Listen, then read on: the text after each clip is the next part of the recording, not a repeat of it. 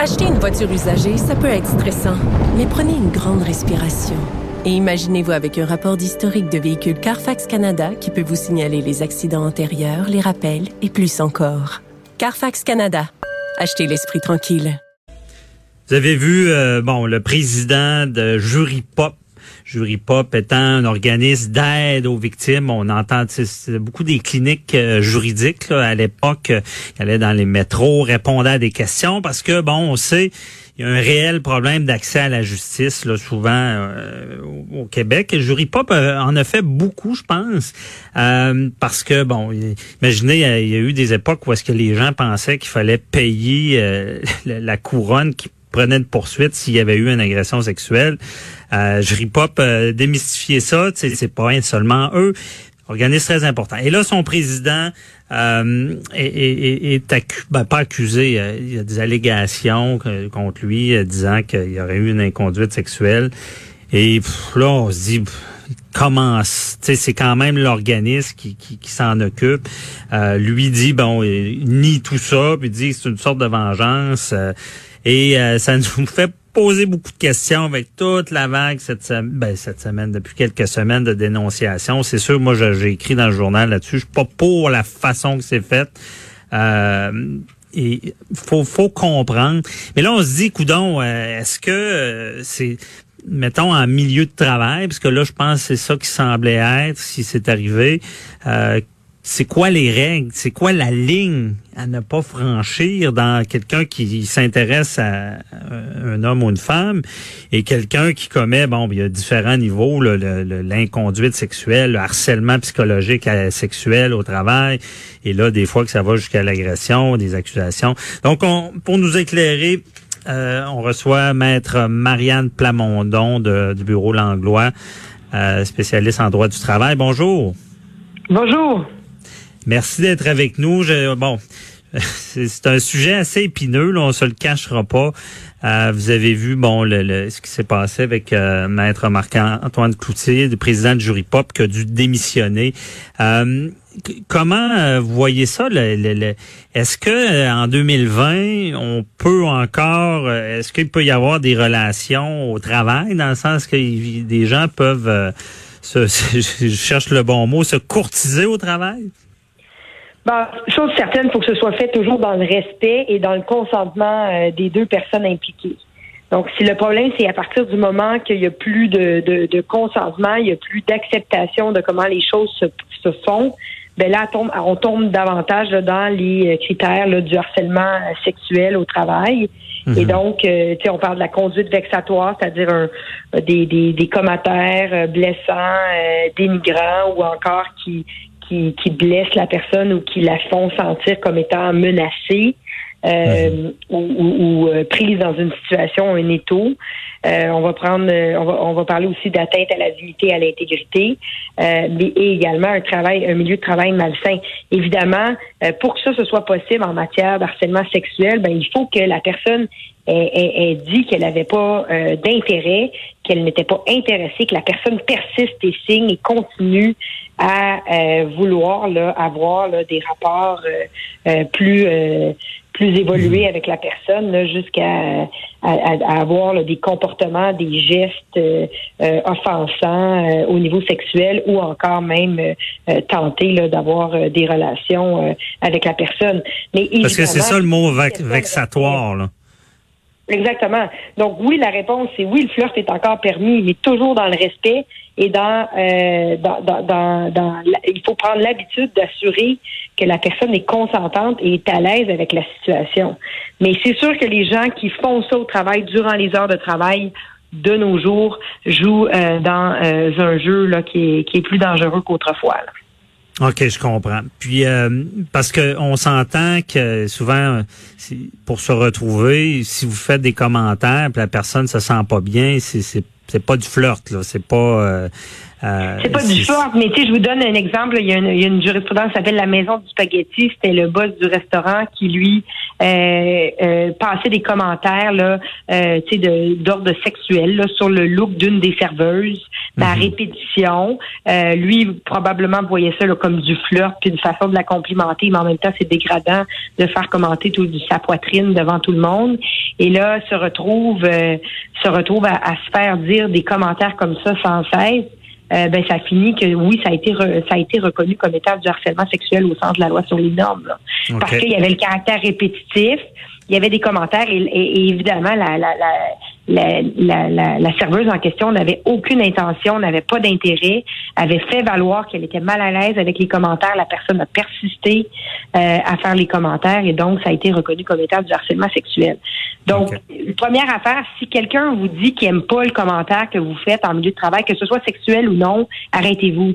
Ça, ça veut dire mhm. que la personne là, dit il y a une balise ici psychologique et là tu la dépasses il faut que la personne cesse son comportement. Si elle persiste et persiste, là, on tombe clairement dans des situations qui peuvent découler en du harcèlement euh, psychologique ou sexuel. OK. Et est-ce que le fait que ce soit le patron qui, qui fasse ce genre de commentaires-là, ça aggrave la situation? Parce que euh, il n'y a pas cet élément-là de dire ben j'y dirai pas parce que c'est mon patron, je veux pas perdre mon emploi. Est-ce que c'est plus grave?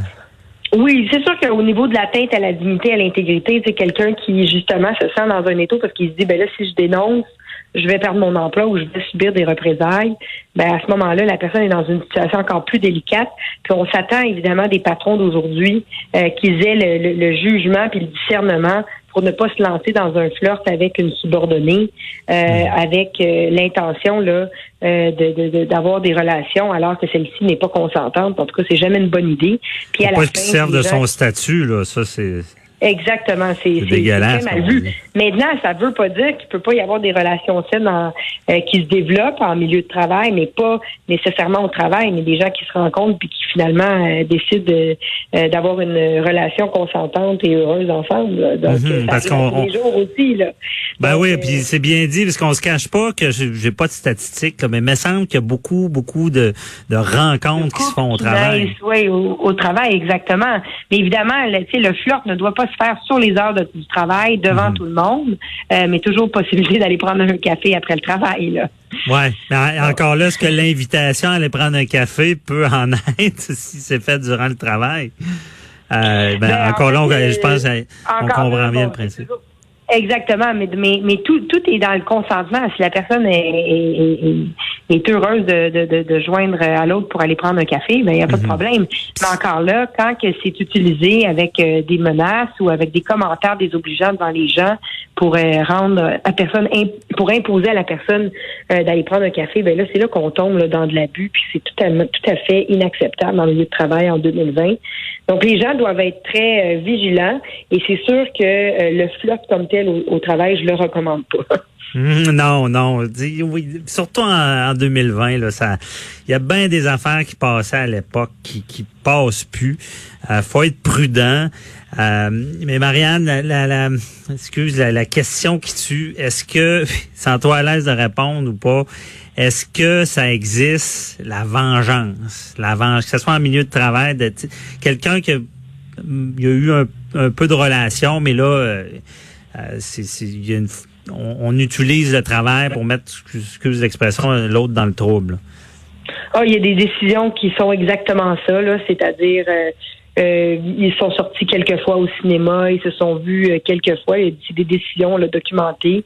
Et là, ben là, ça a mal tourné. Et là, la mhm. personne après ça, mais l'autre est déçu il aurait aimé ça que ça continue. Donc, continue à l'extérieur du travail à tenter de contacter euh, la dame qui, elle, ne veut plus rien savoir parce que, bon, elle est peu intéressée. Et là, la dame fait une plainte d'harcèlement contre l'autre. Euh, puis finalement, le décideur a conclu, c'est un arbitre de grief dans ce dossier-là, conclut que euh, c'était pas du harcèlement compte tenu qu'il y avait eu une relation, euh, que ça avait été fait à l'extérieur du travail, c'était consentant. Euh, mhm. Puis euh, que tu sais, ça dépasse, ça dépassait pas le cadre de, du, de ce qui était acceptable, évidemment, dans les dans les circonstances.